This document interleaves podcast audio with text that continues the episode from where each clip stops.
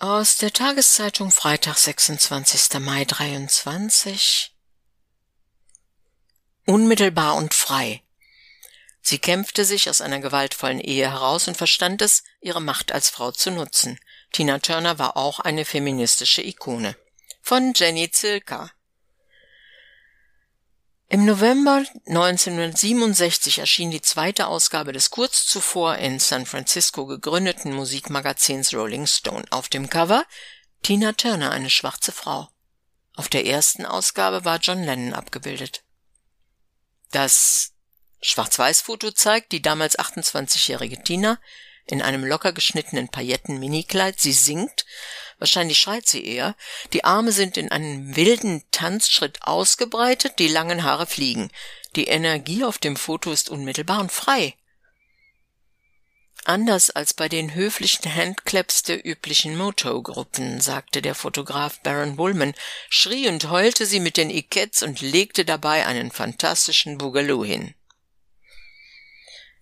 Man könnte diesen Boogaloo auch als Kampfansage lesen. Turner die von ihrem gewalttätigen Ehemann sowohl den Vor- als auch den Nachnamen übergestülpt bekommen hatte, nutzte die Kunstfigur Tina, um sich langsam, aber sicher ihre Emanzipation zu erarbeiten. In den Sechzigern illustrierte sie auf der Bühne die heteronormative Fantasie einer unersättlichen schwarzen Frau, die doppeldeutig den Mikrofonständer streichelt, aber sie schaffte es, sich gleichzeitig über dieses Image lustig zu machen. Ihre Lebenslust war immer auch eine Überlebenslust, aus der psychisch und physisch abusiven Beziehung zum drogenabhängigen, erratischen und narzisstischen Ike auszusteigen, musste sie sich als Tochter einer ebenfalls durch Beziehungsgewalt geprägten Mutter erst erkämpfen. Sie tat dies durch den Schritt vom Background in den Vordergrund der Bühne, durch die Aneignung von Macker-Rocksongs wie Whole Lotta Love, die erfolgreiche Arbeit als Texterin, Nutbush City Limits und die Nutzung der Kunstfigur Tina, hinter der sich Anna May Bullock verstecken konnte. 1975 zeigte ihr Auftritt als irre, LSD-dealende Prostituierte, die über Leichen geht, in der Verfilmung der Rockoper Tommy.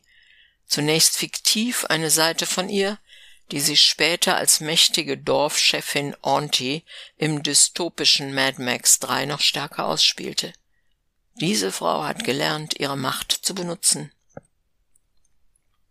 In den 1970er Jahren, als um sie herum die Frauen- und Bürgerrechtsbewegungen aufblühen, fand sie endlich genug Mut, um auch aus dem realen Albtraum auszubrechen. Sie floh mit 36 Cent in der Tasche vor Ike in ein Motel und reichte die Scheidung ein. Die beiden trafen sich nie wieder. Und Tina Turner als Anna May geprägt von den Repressionen ihrer Vergangenheit sprach zwar nicht mehr viel über das erlittene Leid.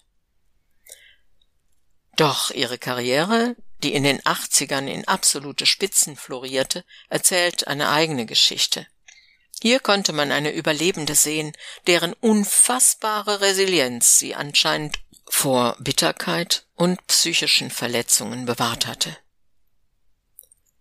Dass sie während der 80er und 90er weiterhin konsequent im Minirock mit Big Hair und High Heels hantierte, etwa im verschwommen feuchten Video zum 1989er Hit Steamy Windows, war eine trotzige Demonstration ihrer neu gewonnenen Macht. Tina Turner ließ sich die Lust am Sex nicht von Tätern, nicht von der Gesellschaft und erst recht nicht vom Ageismus nehmen. Ihr Song Show Some Respect vom Erfolgsalbum Private Dancer aus dem Jahr 1984 hatte wenig mit Aretha Franklins selbstermächtigter Otis Redding Respect Interpretation von 1967 zu tun.